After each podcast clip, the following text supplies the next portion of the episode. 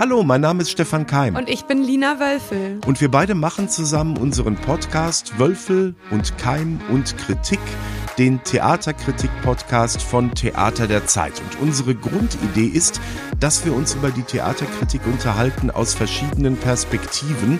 Ich bin nämlich schon reife 55 Jahre alt und du, Lina, ein bisschen jünger. 24. Was bringt dich eigentlich dazu, mit 24 dich mit sowas wie Theaterkritik zu beschäftigen? Ich finde Theater total toll und äh, ich gehe gerne und oft ins Theater und habe eine Meinung dazu. Und äh, irgendwann habe ich dann ein Praktikum bei Theater der Zeit gemacht und habe meine erste Kritik geschrieben. Und seitdem mache ich das so und bin davon nicht mehr losgekommen, weil es macht halt auch schon Spaß. Wie bist du denn Theaterkritiker geworden? Aus äh, ziemlich ähnlichen Gründen wie du. Ich war auch vom Theater völlig begeistert und wollte gerne damit mich beruflich beschäftigen und am allerbesten auch mein Leben damit verbringen.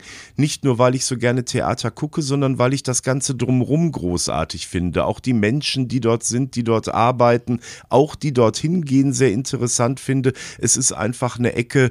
Damals war ich noch ein bisschen zerrissen zwischen Kino und Theater, aber im Kino ist ja nur die Leinwand Leinwand und der Film und auf Dauer finde ich das Theater einfach deutlich spannender. Hast du denn den Eindruck, dass Theaterkritik etwas ist, womit du auch so dein Leben für die nächsten, na sagen wir mal 20, 30 Jahre bestreiten kannst? Ich bin mir unsicher. Und ich werde mir auch zunehmend unsicherer. Also ich bezeichne mich ja zum Beispiel selber gar nicht mehr als Theaterkritikerin und ich finde diesen Ausdruck auch sehr ungalant. Ich mag das auch gar nicht, wenn ich so bezeichnet werde. Ähm, ich sehe mich eher als, wenn überhaupt, Theaterjournalistin oder sogar noch breiter als Kulturjournalistin mit einem Schwerpunkt auf Theater.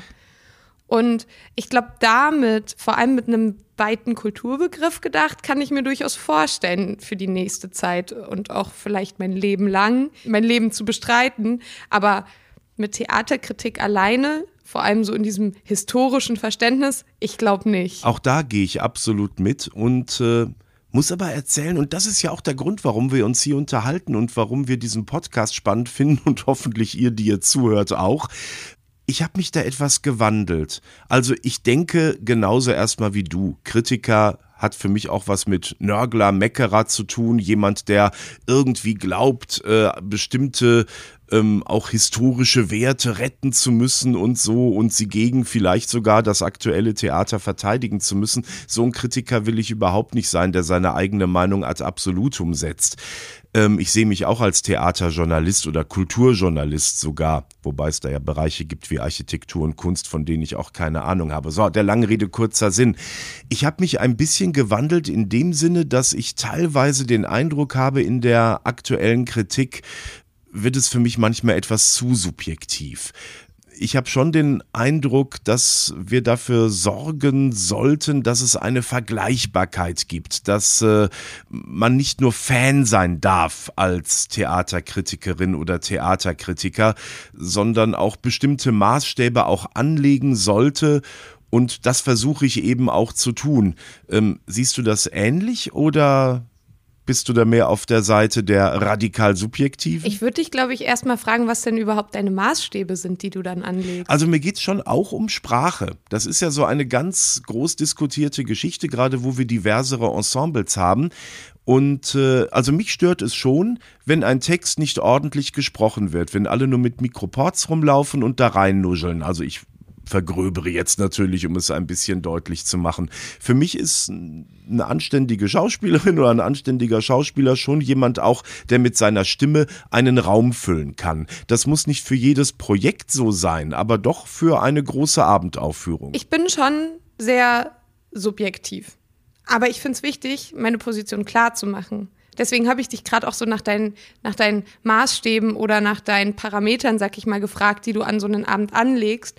Weil genau das finde ich sehr wichtig, dass klar ist, wer, wer schreibt diese Kritik. Weil ich glaube, dass wir als, als Menschen die ein unglaublich großes Privileg haben, nämlich das Privileg der Öffentlichkeit. Also wir haben die Möglichkeit, dass unsere Stimme gehört wird und unsere Stimme gelesen wird, je nachdem, für welches Medium man arbeitet. Also wir, wir sprechen ja jetzt gerade sehr viel vom Schreiben, aber Theaterkritik findet ja auch im, vor allem im Rundfunk sehr viel noch statt und ähm, im Fernsehen jetzt sehr sehr viel weniger, aber ähm, dass unsere Stimme auf jeden Fall eine Stimme ist, die von anderen Menschen wieder gehört oder gelesen wird.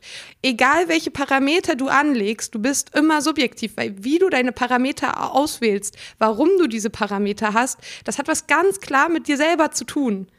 Und ich finde, deswegen ist es wichtig, sich so ein bisschen auch als so, dass ich nackig zu machen, das so hinter dieser Theaterkritik steht oder hinter diesem Abend. Weil wenn wir so, wenn wir ästhetische Zusammenhänge, was ja so eine Theateraufführung ist, rezipieren, dann können wir uns nicht frei machen von unserem Blick. Wir können uns nicht frei machen von unseren Parametern und wir können uns nicht frei machen von unserer zum Beispiel Aufführungsbiografie. Und das alles beeinflusst es. Und ich glaube zum Beispiel, dass du sagen würdest, ja, also im, für einen großen Schauspielabend sollten Menschen auf der Bühne stehen, die auch ordentlich sprechen können, hat wahrscheinlich auch sehr viel damit zu tun, was deine Sehbiografie ist, mit was für einem Theaterverständnis du aufgewachsen bist. Ich zum Beispiel habe an der Uni direkt die Klatsche bekommen, nee, das muss nicht so sein. Manchmal geht es vielleicht auch um Inhalte und nicht so sehr um ähm, darum, dass jemand sozusagen die Bühnenkunst als eine Sprechkunst versteht. Ja, da geht es auch um die Inhalte. Also ich will zum Beispiel, nehmen wir mal ruhig zwei Beispiele jetzt aus den Sachen, die ich gerade gesehen habe. Ein Dokumentartheater in Köln von Futur 3, da ist das natürlich nicht so. Da geht es um das, was die erzählen wollen, nämlich den Holodomor, den Völkermord an der Ukraine in den 30er Jahren, an der ukrainischen Landbevölkerung. Ähm, da verlange ich das natürlich nicht. Jetzt habe ich gerade so einen Wojcek gesehen in Oberhausen, da geht es jetzt allerdings nicht um Sprache, da geht es um Kühle und Rationalität und habe mich natürlich an einen, äh, das hat dann, das heißt natürlich äh, mit meiner äh, ähm, Sehbiografie, wie du es gesagt hast, zu tun, ähm, habe mich an einen wunderbaren, für mich wunderbaren Wojcek, einen sehr warmherzigen, der auch in diese ganzen Nebenfiguren reingeschaut, von David Bösch erinnert. Das ist subjektiv. Ähm, ich frage mich nur, ob das immer so im Vordergrund stehen sollte. Also mir geht die Subjektiv Subjektivität gerade manchmal zu weit weil ich den Eindruck habe, oder ich stelle mal die Frage, wo ist die Grenze zur Eitelkeit? Wenn ich mich da selber so stark reinbringe und so stark in Beziehung zur Aufführung setze, ach, da, das geht mir manchmal zu weit gerade, gerade auch bei jüngeren KollegInnen. Da nehme ich mich doch etwas mehr zurück und denke mir, ach Leute, ihr könnt doch auch aus meiner Argumentation ein bisschen rauslesen, aus welcher Perspektive ich argumentiere. Ich glaube, das ist irgendwie so, ein, so eine Diskursfrage. Weil, also ich glaube, dass kein Theaterkritiker, vor allem nicht diese großen Theaterkritiker, die man kennt, die waren ja auch unglaublich subjektiv. Also, keine Ahnung, wenn man sich mal Kerr und Jering anguckt, die hatten beide eine unglaublich starke persönliche Motivation dahinter, wie sie ihre Theaterkritiken formuliert haben und kritisch argumentiert haben. Und das war halt zum Beispiel bei Jering eine unglaublich starke, fast Lobbyarbeit für bestimmte KünstlerInnen und auch für das Theater an sich, also das Theater durch Theaterkritik weiterentwickeln und stärken. Und der, der kam ja selber auch aus dem Theater. Und bei Care, also Care, I'm sorry to say, das ist für mich ein riesen Ego einfach. Also der hat halt einfach versucht, sich über Theaterkritiken zu profilieren. Und das, das ist genauso subjektiv. Und wenn man aber schon so subjektiv ist und in einer, also in irgendeiner Art, in einer Auseinandersetzungsrichterinnenposition, das finde ich auch blöd, aber es liegt im Wort Kritik, deswegen sage ich das jetzt gerade so.